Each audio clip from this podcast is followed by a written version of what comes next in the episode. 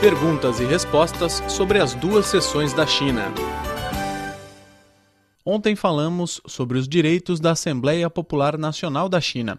Hoje vamos saber quais são os direitos dos membros do Comitê Nacional da Conferência Consultiva Política do Povo Chinês.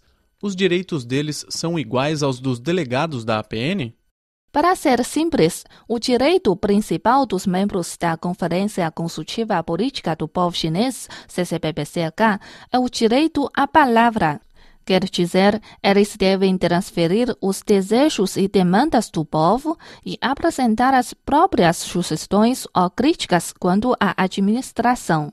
Porém, os membros da CCBBCH não contam com os direitos de legislação, decisão, nomeação e exoneração, assim como supervisão, como têm os delegados da ABN.